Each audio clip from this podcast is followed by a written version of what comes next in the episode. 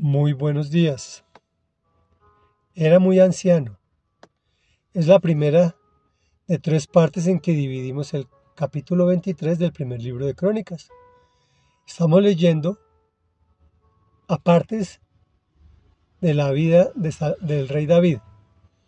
Apartes ordenados en el capítulo, pero este, este capítulo primero de Crónicas no, no nos cuenta a profundidad circunstancias de la vida del rey, sino más bien como los actos de gobierno que él ejecutó cuando fue rey. Y dice así, David era muy anciano cuando declaró a su hijo Salomón rey de Israel. Reunió a todos los jefes de Israel y a los sacerdotes y levitas.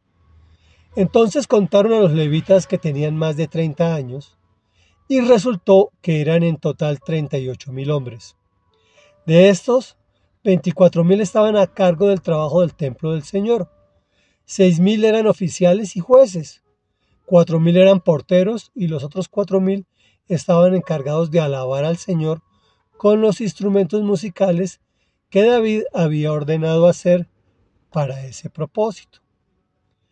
David dividió a los levitas en grupos de acuerdo con el número de los hijos de Leví, que fueron Gerson, Coat y Merari.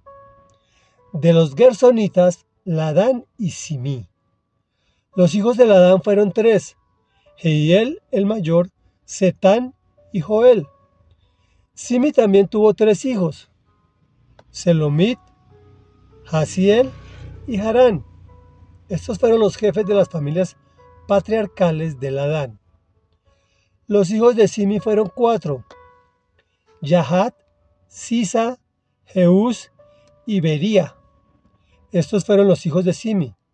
Yahat era el mayor y Sisa el segundo.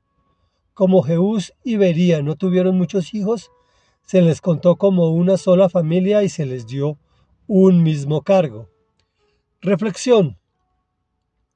Recordemos que David tuvo varias esposas, de ellas bastantes hijos, los cuales aspiraban al trono. Adonai, quien seguía en la línea sucesoral, se autoproclamó rey, pues seguía porque los hijos mayores de David habían muerto.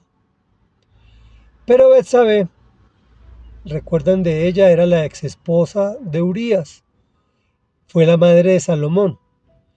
Le recordó a David o le exigió que declarara a su hijo rey de Israel, pues él se lo había prometido a ella.